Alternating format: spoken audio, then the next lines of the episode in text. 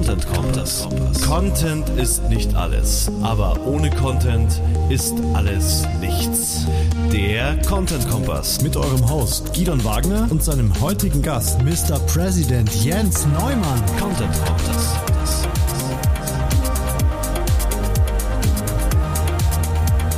Content Kompass. Content Kompass. Eieiei. Ah, ja, Jens, du bist ja schon da. Hallo, grüß dich. Ich habe so einen Ohrwurm von, von Coco Jump, ich weiß nicht wieso. Äh, du, wir wollten über Leichtigkeit sprechen, gell? Richtig, Gidon. Ich, ich, aber ich weiß auch nicht, ich weiß auch nicht, wo du diesen Ohrwurm jetzt gerade hast. Der bringt mich in so eine Leichtigkeit. Eieiei, Content Kompass. Eieiei. Ja, Content man- Kompass. Man hört doch, ich habe lange nicht mehr gesungen. Leichtigkeit. Jens Neumann. Mit Jens Neumann spreche ich heute über Leichtigkeit. Was das mit dem Coco Jumbo zu tun hat und mit Enthusiasmus und mit Content und Storytelling. Darum geht's heute hier in einer neuen Folge Content Kompass. Jens, du bist Consultant für Brands, vor allem für Videos und Storytelling. Du gibst Workshops, du bist Speaker. Ich habe dich auch kennengelernt bei einem Vortrag, da hast du die Vorträge anmoderiert. Ziemlich geil. War super. Ähm, und das war von hier, Digital Bash war das, glaube ich, gell? Und ja, du bist, du bist, äh, du hast eine ganz interessante Vergangenheit. Und wir, ja, wir haben uns dann über das Event kennengelernt und haben so über Leichtigkeit gesprochen und haben gesagt, hey, dazu könnte man mal was aufnehmen. Was hat Leichtigkeit eigentlich? Und ich nenne es immer eher Enthusiasmus. Ich bin, ich, ich bin irgendwie so der Enthusiast, ähm, äh, sehr leicht zu begeistern, aber auch sehr leicht zu enttäuschen. Ähm, Das hängt ja oft sehr mal äh, wirklich miteinander zusammen, ja. Also bin da genauso wie du, ähm, Ja. Gidon. Ich ähm, bin sehr, sehr einfach, ähm, äh, also nicht sehr einfach anzustecken, aber wenn man die richtigen, wenn man die richtigen Fäden zieht und das Richtige sagt, dann bringt, bringt man mich leicht äh, zum, ähm, ja, zum Brennen. Und genauso leicht äh, geht es aber auch wieder, dass ich enttäuscht werde. Also ich, ich weiß nicht, ob das was damit zu tun hat, ob wir dass wir Künstler sind beide. ähm, ich habe oftmals das Gefühl, dass gerade bei Künstlern das so ist. Ja, ja. Aber äh, Jens, jetzt, also Leichtigkeit, wenn man jetzt nur leichtigkeitsmäßig äh, enthusiastisch und locker genug unterwegs ist, dann schreibt man mal eben den Coco Jumbo. Oder wie, wie war das für dich? Also, Ich, nee, nicht ganz. Also gut, ich habe ja nicht Coco, ich habe ja nicht Coco Jumbo geschrieben. Ich bin einer der beiden Gründer von äh, Mr. President, so heißt diese Band. Wir haben 22 Millionen Platten verkauft damals. Und zu dem Zeitpunkt, wo wir Mr. President gegründet haben, ähm, wussten wir beide eigentlich noch nicht, was, was da eigentlich auf uns zukommt. Und wir haben uns nur die Arbeit aufgeteilt. Naja, du, der eine macht ein bisschen Produktion und der andere, und das war dann ich, der andere in diesem Fall, der macht so Marketing und verkauft das Ganze irgendwie. Und da sind wir dann auch schon bei dem Thema Leichtigkeit, weil es war für mich so, dass wir jeden Tag habe ich einfach irgendein Abenteuer erlebt und musste mich in irgendetwas reinstürzen, ohne zu wissen, was mich dort erwartet. Und im Nachhinein sagt man ja, das ist ja diese Leichtigkeit. Man, man, man macht sich keinen Kopf, weil man nicht mehr diese, damals, als wir so jung waren, da hatten wir nicht diese Verantwortung oder diese Verantwortlichkeiten, die wir heute noch haben, die wir heute haben in der Karriere, in der Familie, in meinem sozialen Umfeld. Ähm, das kann alles so das Leben sehr, sehr schwer erscheinen lassen. Das hatten wir damals noch nicht. Guck mal, als wir als wir äh, Mr. President gegründet haben, war ich, glaube ich, äh, süße 22 oder so und ähm, war DJ. Ähm, pff, ich habe mir wirklich keinen großen Kopf gemacht, ob das jetzt nun fliegt oder nicht fliegt, wie man so schön sagt. Ja, man muss, es muss fliegen. Das war uns irgendwie egal. ja. Vielleicht war es auch das, also dass es uns erstmal egal war, weil es ging gar nicht um, um das Geld. Es ging tatsächlich darum, wir waren beide DJs und wir waren beide geil drauf, so eine Platte zu haben, die man selber auflegt. Ja. Wenn wir das alleine geschafft hätten, das wäre schon, wäre schon genug gewesen wahrscheinlich. Aber dann kam halt irgendwie eins zum anderen. Man hat irgendwie noch andere Ziele am Anfang, gell? Also ich glaube schon, dass dieser, dieser Ausblick, hey, man kann irgendwie, also man kann es zu was bringen, ja, wenn es so eine Platte ist oder man kann auf der Bühne stehen vor ein paar tausend Leuten oder so oder vor 22 Millionen Leuten. Äh, ja, in meinem Fall waren es halt ein paar hundert vielleicht oder man, also mein großer Traum war halt immer selbstständig sein und was aufbauen mit Freunden zusammen. Das war immer so die, diese Vorstellung. Da war auch nicht Geld oder so dahinter, sondern es mhm. war so dieses, boah, so eine geile Firma, die dann so mehrere Units hat und mhm. so, so, eine Gruppe irgendwie und alle total begeistert von ihren Sachen. Das hat mich angetrieben, so mhm. dieses, dieses Gefühl. Und, und das geht dann, glaube ich, irgendwann äh, flöten, wenn es dann anfängt, um, um Geld zu gehen um, um Recht, um, ja, äh, also ich glaube, wenn, wenn du vielleicht, also Unterstellung, wenn du jetzt rangegangen wärst mit, äh, okay, ich schreibe, oder wir, wir erfinden einen Song, äh, ich weiß nicht, wie das abgelaufen ist, kannst du gleich noch erzählen. Äh, wir finden einen Song, den, der irgendwie Welt, ein Welthit wird. Wer weiß, ob das so gelaufen wäre. Niemals, denke ich, niemals. Ja. Also äh, das, was du sagst, kann ich absolut unterschreiben und unterstützen.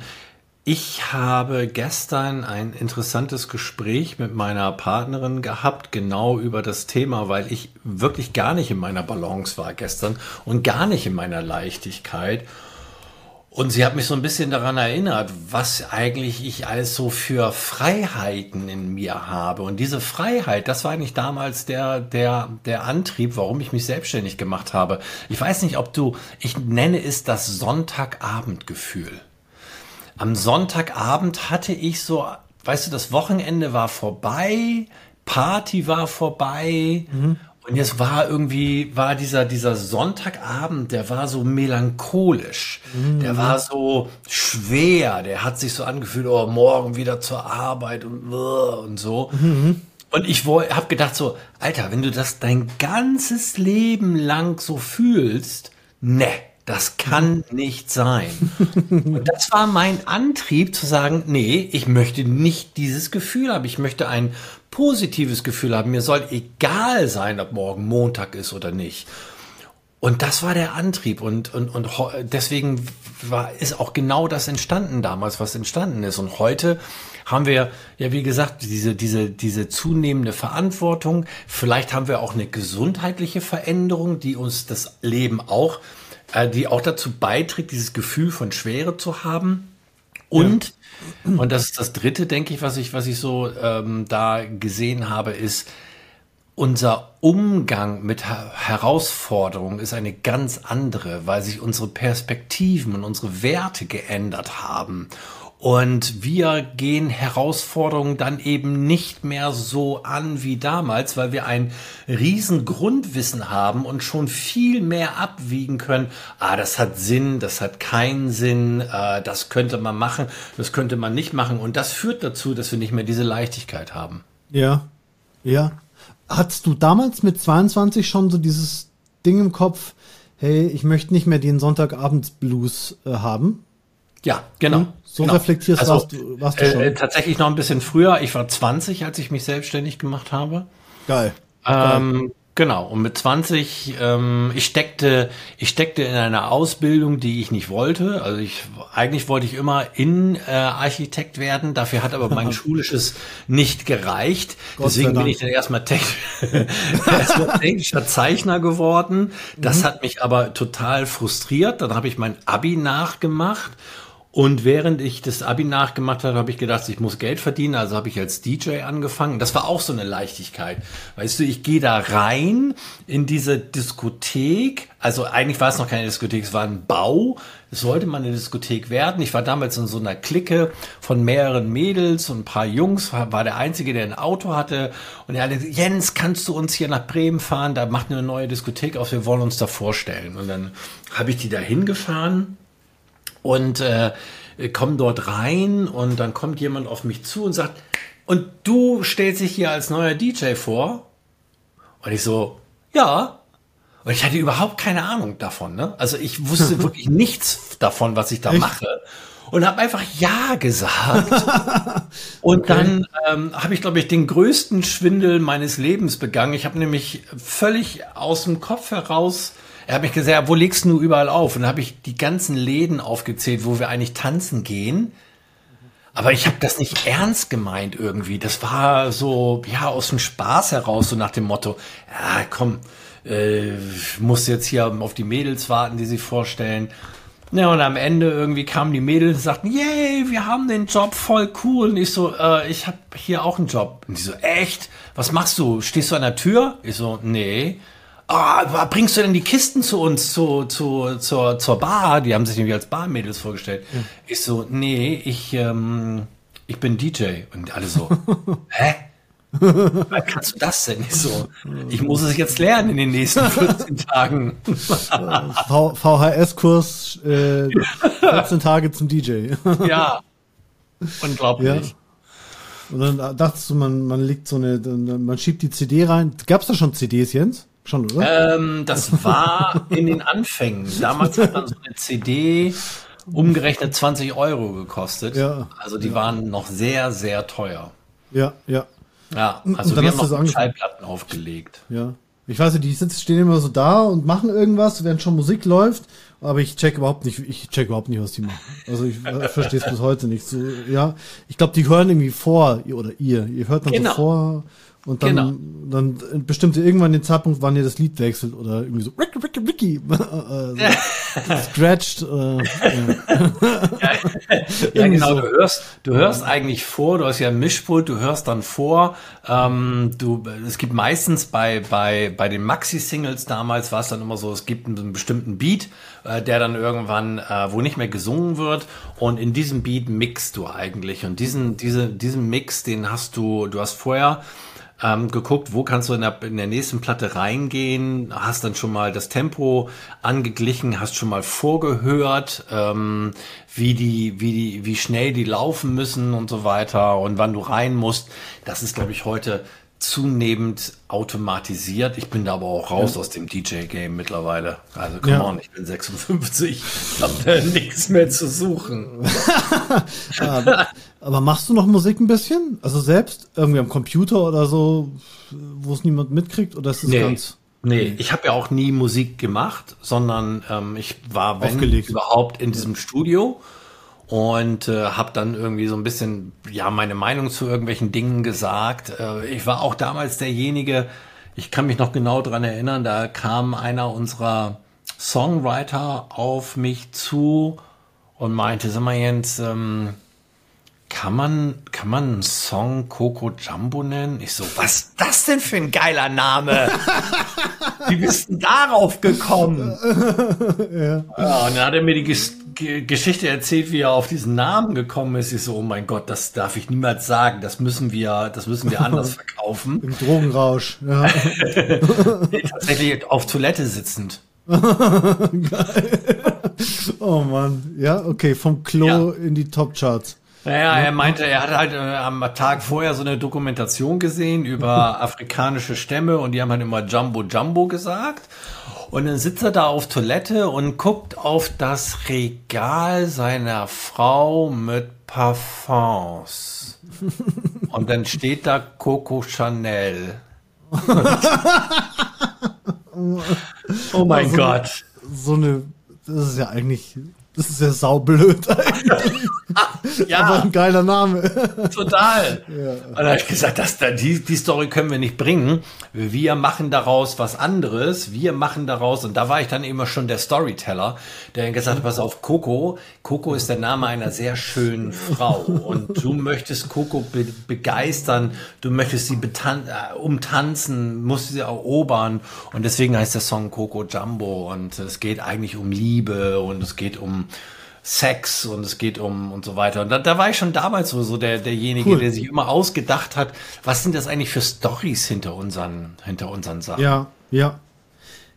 Ähm, äh, eigentlich soll es ja gar nicht um die Entstehung von Coco Jumbo gehen heute, nee. aber nur ganz kurz, hast du den beauftragt oder haben die für euch die Songs geschrieben damals? Oder, oder wie war das, die Songwriter? Wen, wen meinst du? Also dieser, dieser Songwriter oder Ach so, hast du nein, den dann umgebracht und als deine Idee verkauft? Oder Also nee, das war tatsächlich ähm, so, dass wir, dass der Kai, also das ist der andere, ähm, der eben halt mit mir das gegründet hat und in der in der Produktion tätig war, der hat in so einer damals in so einer Top 40 Band gespielt, das wirst du kennen. Und ähm, wir waren damals eine sehr eingeschworene Clique und haben nur mit den Jungs und Mädels zusammengearbeitet, die bei uns in der Top 40 Band mitgespielt haben. Und das waren wirklich, also es war äh, Rainer Gaffrey war damals der Gitarrist in der in dieser äh, in dieser Band. Der hat äh, Coco Jumbo geschrieben zusammen mit Lazy und Kai und ähm, zum Beispiel Up and Away, der unser erster Song, den wir für die Lufthansa damals gemacht haben, war auch ein geiles Storytelling-Ding. Und äh, das hat dann der der Keyboarder gemacht von dieser Top 4. Also es war immer irgendwie, es waren keine Profis da draußen und ähm, so haben wir dann angefangen, das Ganze auf die Beine zu stellen.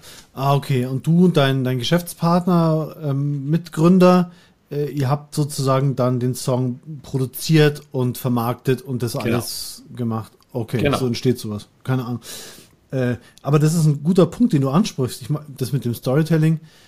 Äh, ich habe es gerade ein bisschen ähm, mit dem Softwarebereich im Kopf verglichen, ja. Also wir, wir machen ja Software für verständliche Sprache und so weiter. Und äh, ich glaube, wir verkaufen uns oft noch viel zu harmlos, viel zu. Da kommen wir nämlich, glaube ich, jetzt zum spannenden Punkt für viele Zuhörer auch. Wenn du nur das verkaufst, was du auf der rationalen Ebene hast, Software für verständliche Sprache, E-Learning-Tool oder so, es langweilt am Ende eigentlich jemanden. Oder allein das Wort Verständlichkeit langweilt. Ja. Äh, wenn du dann aber, ich habe heute gesehen, dass ein, ein Marktbegleiter irgendwie geschrieben hat, wir haben irgendwie die KI nur mit Fachtexten gefüttert und äh, dadurch haben wir viel bessere Ergebnisse. Oder irgendwie so, also so, äh, halt so eine Geschichte, ja, äh, äh, wo ich sage, ja, ja, okay, alles klar, ihr habt die KI gefüttert, die KI ist mit Millionen von Texten gefüttert, und ihr habt da vielleicht halt 100 reingegeben noch, aber die Story oder wie, wie es erzählt ist, ist geil. Da kannst du nichts genau. machen. Auch wenn du sagst, unsere Software ist genauso gut, spuckt genauso gute Texte aus. Keine Chance, wenn jemand so eine gute Story neben dir erzählt. Genau. Und darum geht's, glaube ich. Darum geht's. Äh, das hat der Steve Jobs so gut drauf gehabt auch. Einfach äh, die Leute mitzunehmen mit, ähm, mit, mit Geschichten. Äh, Genau. Jetzt gar kein, ja, darum geht's. Genau, also er, er hat, er, er, er war wirklich ein, eine Koryphäe, was Geschichten erzählen angeht. Und wir merken uns als Menschen Geschichten immer besser als nackte Zahlen oder eine, eine Aussage. Also wenn wir etwas in einer, in einer, in eine Story packen, ist das, kommt das sofort in unserem Gehirn. Ich weiß nicht genau, wo genau, aber es wird auf jeden Fall genau irgendwo anders gespeichert, eben halt nicht in der Rationalität, Ja. sondern ähm, woanders, wo du es eben einfacher abrufen kannst. Und äh, Genau. ähm, ich habe mal diesen, diesen, diesen, ähm, diesen Spruch gebracht, da stand ich auf der Bühne und habe auch so ein bisschen über das äh, Coco Jumbo erzählt, weil es geht, ist eine Story von vielen, vielen, vielen Scheitern. Ähm, Ja. Das Haus meiner Eltern waren fast weg. Ähm, also es war, es war richtig, äh, es war nicht äh, so, wie man sich das vorstellt, irgendwie, dass es immer weiter nach oben ging. Und ich habe damals bei dieser, bei diesem Vortrag gesagt, ähm, Entscheidungen werden im Bauch getroffen und mit dem Kopf begründet. Ja, ja, genau. Das so finde ich nach wie vor so. Wenn du So also es. eine Story erzählen möchtest, ähm, oder machen wir das mal selber. Ich möchte mir irgendetwas Neues kaufen. Ich habe gerade etwas Schönes gesehen. Bauch die ganze Zeit so, ah, boah, ist das so toll, wenn du das haben würdest. Ja, genau. Mein Kopf sagt erstmal, nee, guck mal auf dein Bankkonto, das können wir uns gerade nicht leisten. Und dann spricht mein Bauch, Bauch wieder mit, ja, aber wenn wir uns das leisten, danach könnten wir damit vielleicht Geld verdienen und es würde es besser gehen. Und dann sagt der Kopf, ja, Moment mal, diese Begründung finde ich auch gut. Ich, ich mache mal gerade eine andere Begründung, sodass wir uns das gemeinsam kaufen können. Ja, genau, genau. Du findest dann Gründe, warum du es haben willst. Das, das ist bei, bei auch bei, ich, bei den ich habe hier Aufnahmetechnik, die wahrscheinlich weit über das, über das hinausgeht, was ich wirklich bräuchte, aber ich wollte sie halt.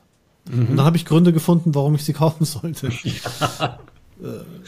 Und äh, ich merke es auch im, im B2B einfach. Also ich merke es auch bei Kunden von uns, Konzerne, da war von Anfang an klar, äh, der will mit uns zusammenarbeiten. Der will es wirklich. Der, ja. der will es und der, der bringt auch seinen Einkauf dazu, dann, dass die Entscheidung ähm, für unsere Software äh, ja. fällt. Nur als Beispiel.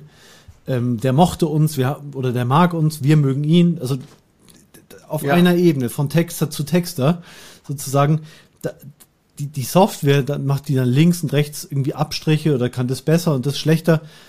Äh, ist am Ende fast wurscht, wenn die, Gesch die, die Geschichte oder die Beziehung ja. stimmen. Ja. ja. Und die, ich meine, genau. das ist ja immer irgendwie eine Story, die man im Kopf hat vom anderen, wie der drauf ist oder was das für ein Typ ist oder ja. was wir dann zusammen machen können, auch wenn ja. es mehr kostet oder wie auch. Ja. Genau. Ja. Und, und da, da sind wir dann auch wieder bei, bei Leichtigkeit, ähm, weil ich glaube, dass, ähm, dass, dass wir schauen müssen, dass wir mh, wir, wir, wir, wir brauchen eine positivere Einstellung zu Fehlern. Mhm. Äh, denke ich. Also wir selber sind viel zu kritisch uns gegenüber. Ähm, wir sollten Fehler als Gelegenheiten anerkennen, zu lernen, uns weiterzuentwickeln und nicht als persönliches Scheitern. Ähm, und ich glaube, da sind wir in Deutschland auch wirklich die Meister drin, alles hm. schwer zu machen. Wenn ich mir zum Beispiel, hey, wenn wir sind beide Unternehmer, ähm, wir wissen beide, wie schnell es geht, in die Insolvenz zu gehen, wenn einer deiner Großkunden mal nicht zahlt oder irgendetwas. Und das hast du vielleicht gar nicht selber verschuldet. Mhm. Und das ist irgendwie, das ist in Deutschland ein so großes Scheitern in der ganzen Gesellschaft. In Amerika wird das Ganze als Chance ey, was, du hast dich getraut, das zu machen, bist auf den Bauch gefallen, wow, Respekt, und jetzt bist du wieder aufgestanden, mega. Ja, das mhm. heißt also, die sehen, die haben eine ganz andere Einstellung dazu. Ja. Und ich finde das so, ich, immer wenn ich in Amerika bin, komme ich hier rüber und habe so vier bis sechs Wochen kann ich mir dieses positive Gefühl beibehalten und dann bin ich wieder in dieser deutschen Mentalität, dass alles schwer ist ja. und melancholisch und so weiter. Ich fahre in Q9, aber ich darf keine Fehler machen oder Q11 genau. oder ja. Und ich nehme mich da ja nicht aus. Ne? Also ich sagte ja, gestern ähm, äh, hatte ich genau dieses Gespräch und äh, meine Partnerin ist da wirklich, also sag mal, du bist doch wirklich derjenige, der immer sagt, irgendwie, ähm, komm, also guck mal immer auf die positiven Seiten, nicht auf die, auf die schwierigen Seiten. Und ähm, das, das hat sie ganz gut gemacht. Und da ist mir wieder gestern auf der ähm, eingefallen, was ich sonst so sage, wenn ich, wenn, so in der, in der Vorbereitung zu unserem Podcast, und dann sage ich immer, äh, weißt du, wenn wir sagen, wenn wir an irgendetwas Neues gehen, dann sagen wir so, uh, was ist, wenn das schief geht? Das ist ja immer so unsere erste Frage. Huh, was ist, wenn das schief geht? Mhm. Ja, Moment mal. Was ist es, was ist denn, wenn es gut geht? Es ist nämlich derselbe Gedanke, nur andersrum. Es ist genau derselbe Gedanke, nur andersrum. Was ist, genau, wenn es schief wir, geht? Was ist, wenn es gut geht? Genau, aber wir hängen die allermeiste Zeit eigentlich in dem Schiefgehen drin. Genau. Von der Fantasie auch her, von dem. Genau. Äh, vom, ja, von, gibt ja die Leute, die sagen, hey, was du im Kopf trägst, das manifestiert sich dann irgendwann auch in deiner Umwelt und so weiter. Genau. Ähm, aber äh, ja, also ich merk's, ich merk's bei mir selbst auch. Wir haben jetzt vor ein paar Tagen in, äh, also einen riesigen, eine riesig große, für unsere Verhältnisse, riesig große Ausschreibung verloren. okay. Gegen den billigeren äh, Konkurrenten, Marktbegleiter. Und dann habe ich erstmal gemerkt, wie in so mir alles, also das ging jetzt über zwei Monate, wie in mir alles zusammengesagt ist. Boah. Oh. Also ich hatte gestern auch einen schwierigen Tag, so wie du. Mhm. Mhm. Und äh, habe dann aber, oder ich merke jetzt auch, wo ich drüber spreche, ich habe mir die meiste Zeit über das gar nicht so richtig lebhaft vorgestellt, wie das wird, wenn wir den Auftrag bekommen äh, da, sondern ähm, aber das wäre nämlich ziemlich cool gewesen, weil ja, äh, wenn du Lizenzen verkaufst und da zahlt dir jemand äh, irgendwie, ja, dann, hm, also da hast, musst du nicht mehr viel tun und druckst Geld mehr oder weniger. Äh, aber ich habe mir die all die Zeit gar nicht so richtig vorgestellt, wie das wird. Ich habe mich die ganze Zeit nur so ich konnte mir das gar nicht richtig vorstellen, dass das was wird. Also wir haben schon andere große Dinger gewonnen, aber bei dem irgendwie, das war so groß, da konnte ich mir gar nicht vorstellen, dass es was wird. Ich will jetzt nicht sagen, dass es deswegen nichts geworden ist. Aber es war nicht so wie eben in anderen Situationen, wo ich ja. so lalalala, wie vorhin so, ja, ja, da Content kommt und dann kommt eine E-Mail, ah, hier, wir haben 10.000 äh, Mitarbeiter, die brauchen eure Software oder so oder im Urlaub, im Urlaub hat ein ganzes Bundesland äh, bei uns äh, Software gekauft. Da lag ich auf am Strand, hab nichts gemacht. Irgendwie, ich habe auch das Gefühl, wenn ich weniger verkrampft an den Sachen arbeite, kommt mehr irgendwie Gutes ins, ins Leben. Ich, machst du dieselbe Erfahrung? Ich, ja, ja. Definitiv. Ich mache genau diese, die, diese gleiche Erfahrung. Ich, ich, ich, ich, ich ertappe mich oft dabei und dann versuche ich mich anders zu positionieren, dass ich immer sehe, oh, das schaffen wir nicht, oh, das geht nicht, oh, das können wir nicht und ähm, merkt das Gott sei Dank selber und denkt so, ähm, sag mal, wenn du damals so gedacht hast, Vielleicht muss ich dir gleich noch mal eine New York-Story erzählen. Wenn du damals so gedacht hast, als du nach New York geflogen bist das erste Mal, wie hast du denn damals gedacht? Und ich habe damals einfach ganz anders gedacht. Ich habe mir gar nicht diesen Kopf gemacht, äh, oh Gott, was, also das, das wird, glaube ich, nicht gehen oder das schaffe ich nicht oder so, sondern ich habe nur gedacht, ich habe mir gar keinen Kopf gemacht. Ich habe gesagt, schaffe ich, mache ich, mhm. mache ich einfach. Mal gucken, mhm. was passiert. Ich mache es einfach. Ja, ja, ja, genau. Vielleicht müssen wir auch, vielleicht müssen wir auch anfangen, ähm, zu, wieder zu gucken und zu lernen, dass wir nicht nur die großen Erfolge sehen, sondern auch die kleinen Erfolge, die dann eben auch dazu beitragen, dass wir auch so unsere Resilienz wieder ein bisschen mehr festigen, mhm. dass wir auch kleine Erfolge ähm, feiern und sagen, wow, das haben wir cool gemacht, das ist super. Und wenn das nur eine Veränderung ist in der Oberfläche, die einen Knopf äh, irgendwie oder einen Button anders darstellt und äh, die User sagen alle, oh, endlich, ja, toll, mega, es ist mhm. super. Es muss nicht immer das riesengroße Ding sein, die riesengroße ja. Herausforderung, die wir gemeistert haben, sondern vielleicht feiert ihr alleine schon, dass ihr überhaupt in der Lage wart, so bei so einem großen Pitch mitmachen zu können. Ja. Ja, ja, auf jeden Fall. Äh, Habe ich auch so im Kopf, aber nicht im Bauch sozusagen. Mhm. Also äh, es ist, äh, also mache jetzt hier eine Therapie, ja. Nee, also äh, es ist, ähm, ich, aber ich glaube, da, was du gesagt hast, das stimmt total, sich über Kleinigkeiten freuen. Also äh, als ich mich selbstständig gemacht habe, habe ich mich darüber gefreut, dass ich kostenlos in einem Magazin mitarbeiten darf. Ich meine, hallo, äh, bei dem und dem Magazin konnte ich kostenlos mitarbeiten als äh, 22. Ich war auch 22.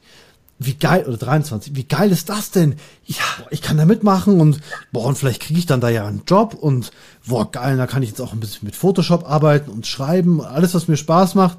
So, so, so war ich da drauf. Ja. Da habe ich überhaupt kein, überhaupt kein bisschen an Erfolg oder Misserfolg gedacht.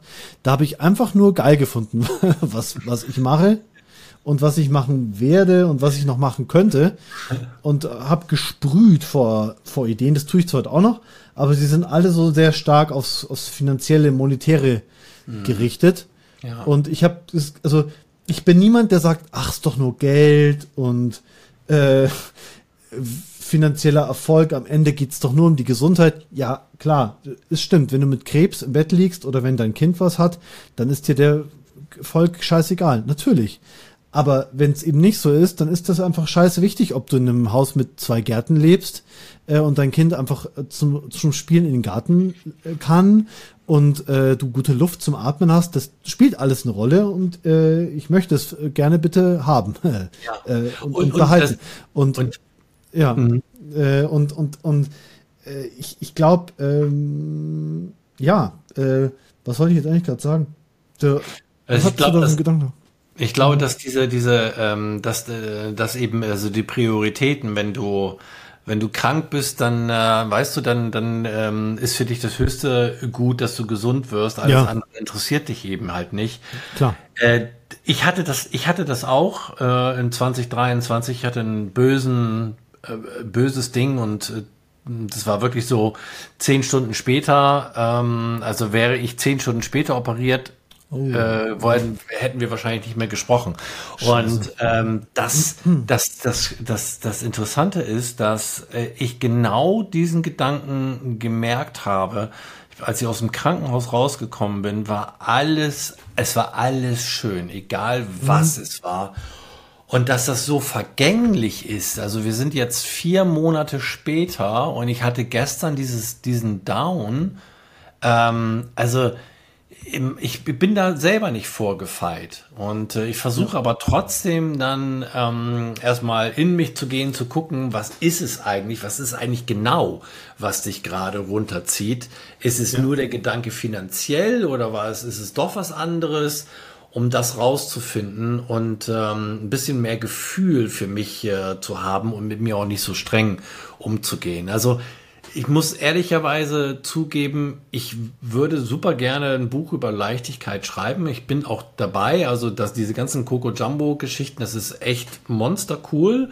Und gleichzeitig würde ich gerne in diesem Buch eben halt gucken, irgendwie, dass ich nochmal mit einem ähm, Psychologen zusammenarbeite, der das Ganze von der anderen Seite betrachtet. Und ich möchte gerne wissen, wie bleibe ich eigentlich in dieser Spur, diese Leichtigkeit zu haben. Ich kann sagen, dass ich sie von 30 Tagen im Monat habe ich sie bestimmt 20. Das ist ja schon mal ganz positiv, aber 10 Tage habe ich sie nicht. Und ja, das ist bei mir ungefähr gleich. 10 Tage haben. Ja, das ist, ja, mhm. ist bei mir ungefähr gleich die Ratio. Ähm, wobei ich glaube, früher war ich einfach noch leichter unterwegs. äh, also das wollte ich glaube ich gerade noch was sagen. Ist, wo ich gesagt habe, ich bin niemand, der sagt, es geht nicht um Geld oder so. Äh, darüber finanzieren wir ja unser Leben. Äh, es ist, für mich ist irgendwie das so ein, so ein Spagat, zu, zu sagen, hey, ich mache wirklich was, was mir richtig Spaß macht. Und ich rede mir das nicht nur ein, dass es mir Spaß macht, sondern ich mache es wirklich gern. Ich finde es wirklich geil. Äh, also mir macht zum Beispiel einfach Spaß, Dinge aufzubauen. Äh, ja. An neuen Ideen zu feilen äh, das dann irgendwie in eine grobe Form zu gießen. Die Feinheiten, die mache ich dann nicht so gerne da dran, zum Beispiel. Ja. Da ist auch jeder anders. Da gibt es auch gutes, gutes Team ergänzt sich da. Äh, der eine arbeitet lieber an den Feinheiten, der andere nicht. Äh, also mir macht es zum Beispiel bei uns total Spaß zu sehen, wie es halt wächst und dass wir was bewegen. Also dass wir irgendwie in Sachsen-Anhalt in den Schulen, in den ganzen Gymnasien bald drin sind und die Schüler mit unserer Software im Unterricht arbeiten und so. Das macht mir genauso viel Freude wie die Kohle, die dabei rüberkommt. Mhm. Dieses zu sehen, da baut sich was Großes auf. Und ich bin in meiner Zone, so wie du es jetzt irgendwie beschrieben hast, wenn ich da drinnen bleibe. Wenn dann aber ein Brief vom Finanzamt kommt, bitte zahlen Sie hier noch 30.000 Euro und da und dann nicht mehr.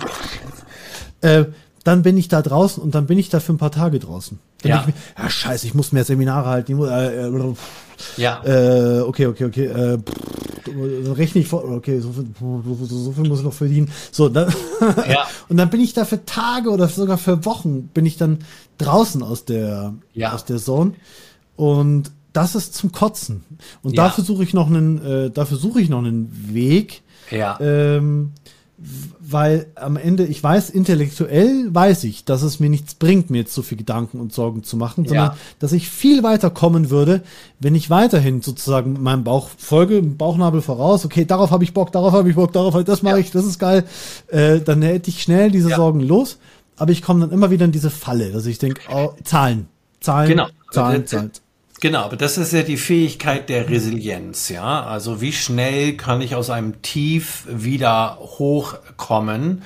Und ähm, ich, ich, äh, da, da bist du ja auch nicht der Einzige, da geht's ja vielen, vielen so. Mhm. Und ich denke, dass, dass das einfach so eine Übung ist. Also das fängt damit an, dass du guckst, okay, also jeden Schritt, den du machst, wertschätzend sehen, verstehen, dass jeder Schritt, egal wie klein er ist, ein Fortschritt ist in die richtige Richtung deines Ziels. Dann so positive Veränd Verstärkung, ja, so das Feiern von Erfolgen als positive Verstärkung zu sehen. Ähm, dann zu gucken, ähm, jeder kleinste Baustein, sei er noch so groß, hilft dazu.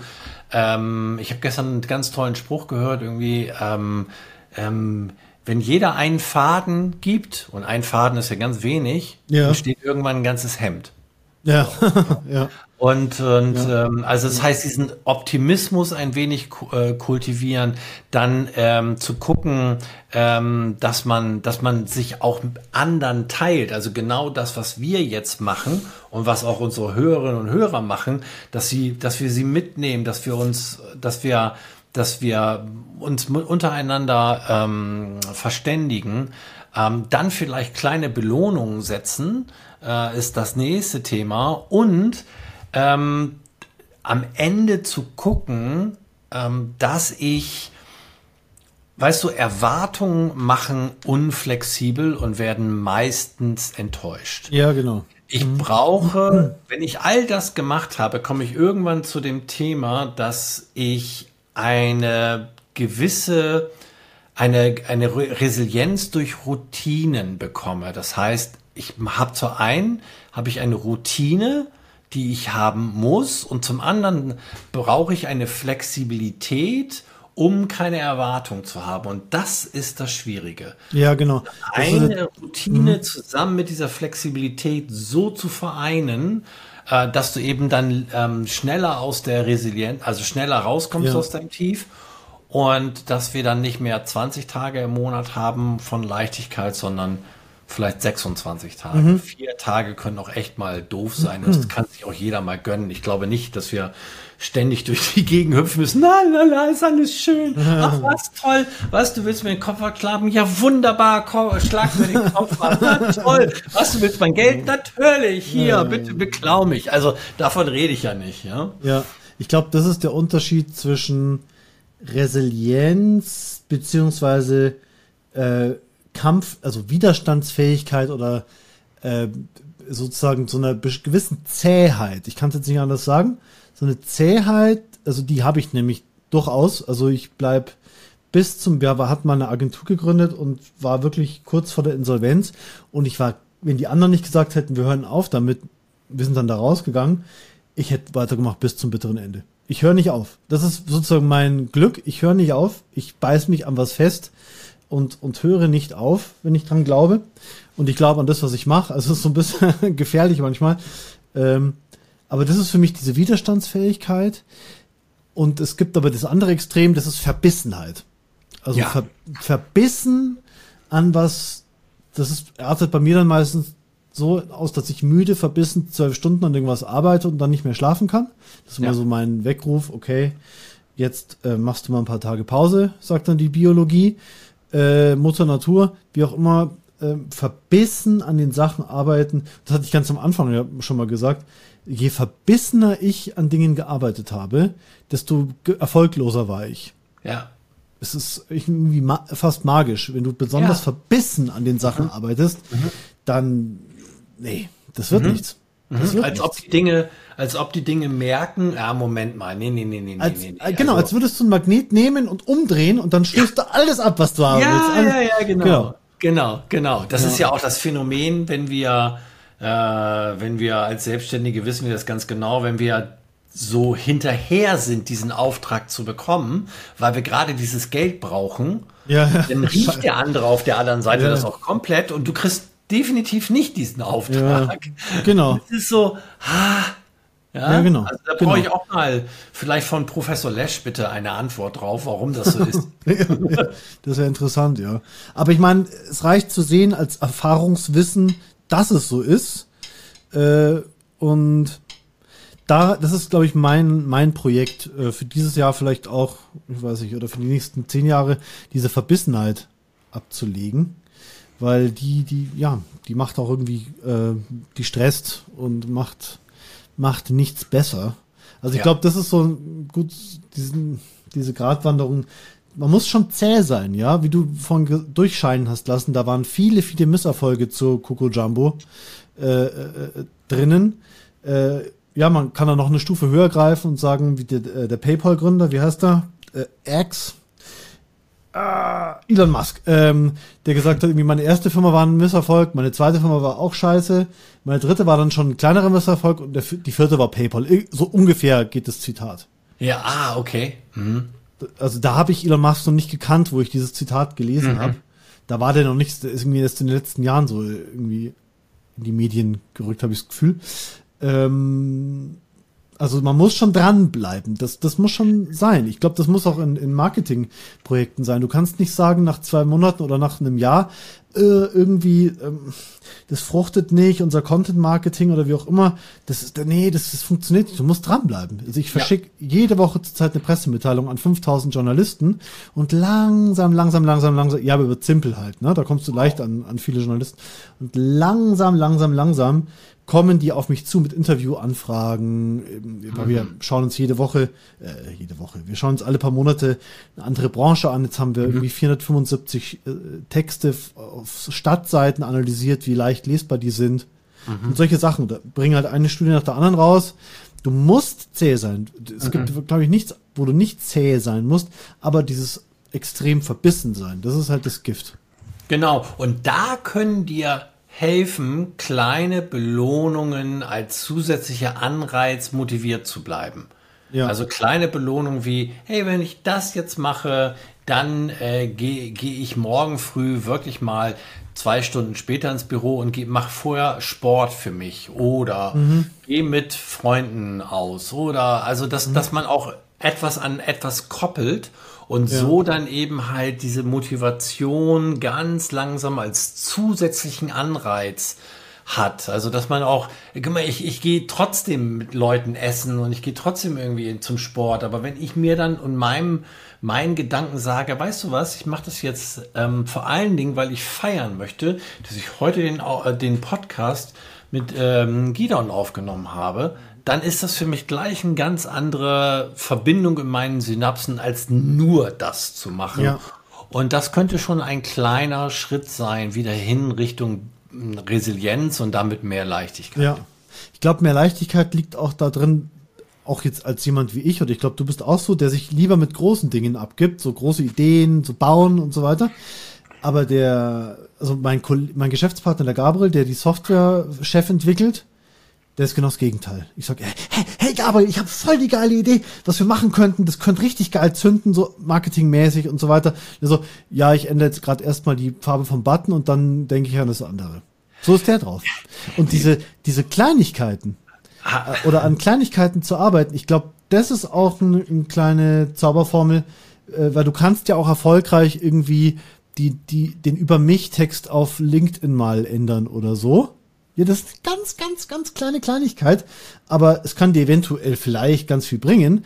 Es bringt dir sofort, bringt es dir was, wenn du es einfach gemacht hast. Einfach eine Kleinigkeit, eine Kleinigkeit gemacht. So, hey, der kann sich leisten, sich um Kleinigkeiten zu kümmern. Das ist ja super. Der ist nicht so ein Bettler, der immer nach der nächsten Million sucht, sondern der, der kann auch in aller Ruhe mal, ähm, kann, ja, WordPress Absolut. updaten oder keine Ahnung was. Absolut. Ja? Da, also, das würde ich nur nicht so verstehen wollen, dass man eben halt ähm, klein denkt, sondern äh, also bei mir ist schon immer gewesen Think Big. Also ja, ja, ja. Je, je, bitte denke so groß, wie du nur kannst. Kleiner machen kannst du es immer noch. Ähm, aber wenn du dann so kleine Schritte machst, eben auch mit dem Gedanken hinter, Hintergrund irgendwie Think Big, bin ich total bei dir. Genau. Ja, genau. Du weißt, wo du hin willst, aber du hast diese, ja, du hast die Eier, das in kleinen Schritten zu machen mhm. und ganz in Ruhe Dinge zu tun. Und das ist auch noch so ein, ein Learning, dass ich jetzt, äh, ja, mir fehlen so ein paar Jahrzehnte Erfahrung, die du hast, aber so ein Learning, das ich gemacht habe, ähm, wenn du dich um die kleinen Sachen kümmerst, äh, dann dann gibt's mehr Leichtigkeit auch, als wenn du nur große Schritte machen willst, wie beim Treppensteigen. äh, und wenn, also wenn ich mich um die kleinen Sachen kümmere, kommen auch manchmal, während ich mhm. diese kleinen Dinge mache, E-Mails rein oder so, ähm, wo ich ja, wo man fast schon sozusagen esoterisch werden könnte, sagen wir, das gibt's doch nicht. Jetzt gibt, ja, mich hat vorhin, da habe ich irgendeine Scheiße hier gemacht, irgendwas Unbedeutendes. Genau in dem Moment lese ich eine E-Mail von der Presseagentur, die ein Interview mit mir machen will. Das geht dann an, was weiß ich, wie viele Medien raus. Ähm, irgendwie, diese, diese Dinge, die, die kommen immer, wenn man nicht so stark drückt. Und mhm. Kleinigkeiten sind ein gutes Rezept ähm, dafür, nicht so stark zu drücken. Genau, also, und ich, ich, ich habe ja. da, glaube ich, so zwei Gesichter äh, genauso, weil, ähm, also zum Beispiel, wenn ich jetzt so, ich mache, gebe ja viele Inhouse-Workshops und ähm, ich, ich hasse es, etwas äh, dem Zufall zu überlassen. Also ich bin da alles andere als flexibel, weil ich, weil ich genau, aber es gibt auch einen Grund. Das bedeutet also in der Vorbereitung bin ich fast pedantisch. Äh, hm. bis aufs kleinste Detail achtend. Auch meine Präsentationen und alles, ist, das hat alles so viel, äh, so viel Wow drinne. Ja dass ich dann zu dem Termin fahre und völlig leicht und entspannt bin, weil ich bin auf alles vorbereitet und mich kann dort nichts mehr unvorbereitet treffen. Das ist irgendwie, glaube ich, so ein bisschen diese, dieses zwischen Routine und Flexibilität, weil wenn ich dann auf so einem Job bin, bin ich total flexibel, in dem ich muss auch nicht mein, yeah, mein, mein, mein, mein Schedule durchbekommen. Aber ich mhm. habe alles im Background gemacht, damit, äh, damit ich diese Leichtigkeit habe. Ja. Das ist ein richtig cooler Tipp. Das merke ich bei mir auch, wenn ich mal die Ruhe habe und mich wirklich ganz, ganz penibel vorbereite auf Dinge. Also ganz penibel. Also ich wälze zum Beispiel seit Wochen Studien über ähm, die, die Effekte von, von klarer, verständlicher Sprache auf Unternehmen, auf Behörden, was das an Millionen Geld spart zum Teil, wenn weniger Leute äh, im Callcenter anrufen, weil sie Fragen haben und so weiter. Und ich wälze diese Studien seit Wochen und merkt da, dann kann ich halt ganz locker drüber reden auch und kriegt auf einmal eine ganz andere Möglichkeit zu freestylen auch in meinen Ideen, weil ich im Hintergrund aufgeladen bin mit diesem Wissen. Ich glaube, ja. das ist bei dir auch so ein bisschen der. Genau der Fall. Ganz ne? genau, ganz ja. genau. Also ich weiß zum Beispiel, ich habe jetzt ähm, äh, Mitte, Mitte, Ende Februar habe ich ähm, einen Gig äh, beim Bayerischen Rundfunk, zwei Tage in-house. Da geht's um Videoproduktion, Social Media äh, mit KI und was cool. kann ich alles machen und so. Und äh, das ist die TV-Branche. Und ich bin da selbstverständlich jetzt schon dabei, cool. unser, unser gemeinsamer Freund äh, Patrick, äh, der kennt das gar nicht. Der, Patrick Klingberg, Grüße gehen der, raus. Der macht, so, der macht das auch akribisch, aber der kennt das gar nicht. Also der, der hält mich immer für völlig bescheuert, wenn ich sechs Wochen vorher mit irgendeiner Vorbereitung anfange. Ich sage, ja Patrick, ich möchte zwei Wochen vor dem Termin mit allem durch sein, damit mich nichts mehr treffen kann. Das so bin cool. ich einfach. Das könnte ich auch gerne. Äh, Und das ist das Lustige, wenn wir dann zusammen Gigs haben, irgendwie, dann dann muss ich ihn immer dazu zwingen, dass er früher anfängt und er muss mich dazu zwingen zu sagen, Jens, lass laufen und so. so. Ihr nervt euch gegenseitig, aber am Ende wird's gut. ja, genau. genau. Du, jetzt wo wir gerade schon beim Bayerischen Rundfunk sind, Coco Jumbo hat er geschrieben, warum hast du keinen Wikipedia-Eintrag, Jens?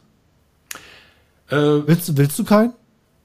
Ich habe mich nie drum gekümmert. Ich glaube, okay. ich stehe bei, ich ich stehe bei Wikipedia. Bist du bei, ich habe dich nicht gefunden. Ja, okay. Mr. President Coco Jumbo oder so steht, glaube ich, ah, mein Name. Ja, klar, Coco äh, Mr. President wird drin stehen. Da steht ja. mein Name, aber der ist nicht verlinkt. Ähm, ja, weil ich meine, wenn es jemanden gibt, der das machen möchte, äh, würde ich mich natürlich sehr freuen. Also wenn wir einen Wikipedia-Autoren unter den Lesern, äh, Zuhörern haben, dann bitte für den äh, also Jens Neumann einen Wikipedia-Eintrag erstellen, weil der ja. hat ihn verdient. Aber Dankeschön. echt. ähm, ja, und vor allem, wenn du ein Buch schreibst über Leichtigkeit, dann wird sowieso. Äh, dann ja, wir hatten äh, äh, lustigerweise, wenn du meinen Namen Jens Resilienz, ja, so, so sind wir irgendwann mal drauf gekommen. Also mal, das ist, da ist doch der Name Programm, ja. und äh, die ganzen Geschichten, die ich da eben halt über über Präsident und die 90er Jahre erzähle und auch heute noch, also warum ich heute einen der größten Konzerne ähm, Deutschlands berate, wie ich da hingekommen bin, warum ja. ich das gemacht habe oder wie ich da überhaupt äh, reingegangen bin. Da bin ich nämlich auch hingegangen nach dem Motto, es ist mir letztendlich egal, ob ich das mache oder nicht. Also ich habe ja. ja auch Gott sei Dank so ein bisschen die finanzielle Freiheit über Coco Jumbo auch mhm. bekommen. Das macht es natürlich leichter. Das muss ich einfach auch gestehen. Ja. Ähm, und auch heute, der, der Song ähm, gibt ja auch heute immer noch Tantiemen. Saugeil. Das ist, ja, 30 ja. Jahre später, ja. Also wir sind fast in drei Jahren äh, nee, in zwei Jahren, äh, wir haben ja schon 2024, in zwei Jahren ist der Song 30 Jahre alt. Das Krass. muss man sich mal vorstellen. So alt waren früher nur Beatles-Songs und. also, äh, so weit möchte ich jetzt lieber doch noch nicht gehen. ja, wenn du in Unternehmen bist, vielleicht das noch abschließend, dann geht's um nicht nur um deren Videos, sondern schon auch um deren unternehmensweites Storytelling vom, vom Markenauftritt her, oder? Ja, also wir gucken immer, mein Anspruch ist immer, das holistische Marketing im Auge zu haben, so dass wir gucken, welche Stories ergeben sich, ähm, wie können wir diese ähm, mit, mit, äh, mit, mit besten äh, äh, so erzählen, dass sie die volle Wirkung erzielen. Und äh, das sind ja die zwei Fragen. Es gibt zwei Fragen im Storytelling. Erste Frage ist die, die 95 Prozent aller oder 90 Prozent aller aller ähm, Firmen richtig beantworten. Ähm, wie erzählen wir uns, also was erzählen wir in unserem Video, damit wir zu unserem Ziel kommen? Die zweite Frage ist aber die wesentlich spannende Frage, nämlich wie erzähle ich das mit maximaler Wirkung, so dass es sich so festigt? Und ja. das machen die wenigsten. Also das können vielleicht fünf bis zehn Prozent aller Firmen, die ich bis jetzt so kennengelernt habe, verstehen auch die zweite Frage. Und da komme ich ins Spiel. Also wenn Sie, wenn Sie also äh, einen Grundstamm haben und sagen, hey, wir haben hier viele Dinge, aber irgendwie ist, ist fliegt noch nicht, es funzt noch nicht so. Was können wir machen? Und dann gucke ich hin und sage, okay, wie kriegen wir es hin, das mit maximaler Wirkung zu erzielen? Welche Hebel, welche Mechanismen müssen wir uns angucken? Ähm, mhm. Wie müssen wir da ins Storytelling gehen? ist es überhaupt Storytelling oder ist es einfach nur ja. Mikro-Storytelling und so weiter und so weiter. Und dann mhm. schaue ich eben halt auch, dadurch, dass ich so viel Erfahrung im Marketing habe, den, den Firmen Geld zu sparen. Also hinsichtlich von, ist die Agentur, mit denen wir da zusammenarbeiten, gut, ja. die richtige oder kostet sie eigentlich nur ein bisschen zu viel Geld? Gibt es da vielleicht andere? Ähm, und äh, da bin ich ähm, auf beiden Seiten äh, sehr ähm, wohl gesehen, sowohl bei dem Kunden, als auch bei der Agentur, weil ich der Agentur nämlich viel Geld spare hinsichtlich, was will der Kunde eigentlich? Also ich übersetze dann teilweise, mhm. was der Kunde sagt und was er eigentlich haben möchte im, äh, im Sprache der, der Künstler und der, der, der Designer und so weiter und der Produzenten und dann, ah, alles klar, so meinen die das. Also äh, da, da habe ich auch schon oftmals so ein Aha-Erlebnis gehabt wir nehmen ja auch zusammen einen Kurs auf zum Storytelling bald, der dann in der Wortliga Akademie erscheint. Ich glaube, mhm. ich, äh, ich muss sozusagen bei dir im Rahmen dieses Kurses, wir haben ja auch ein Live-Coaching überlegt, mal gucken, vielleicht äh, kaufe ich mich dann im Rahmen des Live-Coachings mal bei dir ein, weil ich glaube, wir bräuchten das wirklich. Ich bin zwar jetzt niemand, der mit Storytelling nichts anfangen kann, im Gegenteil, aber ich bin sowas von abartig betriebsblind, was meine eigenen Sachen angeht. Also ich sammle gerade, ich glaube, das wäre eine gute Voraussetzung. Ich habe unglaublich viele Zahlen, einfach sozusagen Fälle, vor allem aus den USA. FedEx spart sich 28 Prozent, äh, äh, äh, ist 28 Prozent produktiver, weil es seine Handbücher verständlicher schreibt. Also ich habe tolle Zahlen und ich habe auch äh, tolle Geschichten über unsere Software, wie die irgendwie für Software für verständliche Sprache und die wird aber vor allem deswegen benutzt, weil sie selbst so einfach und verständlich ist. Also ich glaube, da ist viel, liegt viel so rum, so lose Teile habe ich im Kopf, aber ich bring's nicht zu einer guten Storytelling zusammen. Wenn mich Leute fragen, was du, was machst du eigentlich? So, ja, wir haben eine Software für verständliche Sprache. Pff, das interessiert ja kein Schwein. das weiß ich auch selbst, ja. Außer uns interessiert es niemanden, dass wir verständlich, verständlich, meine Frau sagt schon, ich kann es nicht mehr hören, verständliche Texte, verständliche Texte, bla, bla, bla, bla, bla. Also ich glaube, ich muss selbst mal bei dir ähm, eine Anfrage stellen, dass wir mal irgendwie das gehirngerecht verpacken alles. Jens, es war eine, es war, wie sagt Patrick immer, es war mir ein Fest. Es war, es war mir eine Augen und Ohren und äh, eine Bauchfreude für meinen Bauch die Aufnahme mit dir zu machen. Und ich hoffe, ich glaube, dass die Zuhörer und Zuschauer ganz viel gelernt haben und für die eigene Leichtigkeit jetzt äh, was zu tun. Ich glaube, die, da haben wir genug Tipps geliefert. Und danke Jens für diese lehrreiche Aufnahme. Wenn man mit dir Kontakt aufnehmen will, geht man, geht man auf jensneumann.de, ich glaube mit Z, gell? Jens Neumann mit Z, also Jens mit Z geschrieben, das ist eine Reminiszenz äh, an meine beste Freundin, die vor ein paar Jahren ähm, gestorben ist, äh, weil sie Krebs hatte von, von innerhalb von sechs Monaten und dann habe ich gedacht, so, wenn ich irgendwann mal eine, eine Webseite mache, dann äh, einfach dieses Z als Hommage sozusagen, weil sie nämlich auch sehr viel dazu beigetragen hat, dass ich heute immer noch, dass ich heute so denke. Ja, genau, also jensneumann.com tatsächlich oder auf ah. LinkedIn einfach. Ähm, genau, und da kann man, kann man auch mit mir so 15 äh, Minuten buchen, einfach mal quatschen. Die sind äh, natürlich kostenlos, um zu gucken, irgendwie kann ich vielleicht Sparingspartner sein, kann ich vielleicht helfen oder irgendetwas dergleichen. Ähm, muss man aber nicht. Also, genau das. Vielen Dank und wir sehen uns im Storytelling-Kurs. Das machen wir sehr gerne. Hat mir sehr viel Spaß gemacht. Vielen Dank, ja, Gideon. Danke, Jens. Vielen Dank. Puh, der Jens, geiler Typ. Dass der den Coco Jumbo gemacht hat. Irgendwann hau ich auch so einen Hit raus. Ich muss nur noch lockerer werden. Ah, Leichtigkeit. Ai, ja, ja, Content Kompass. Ai, ja, yeah. Put me up.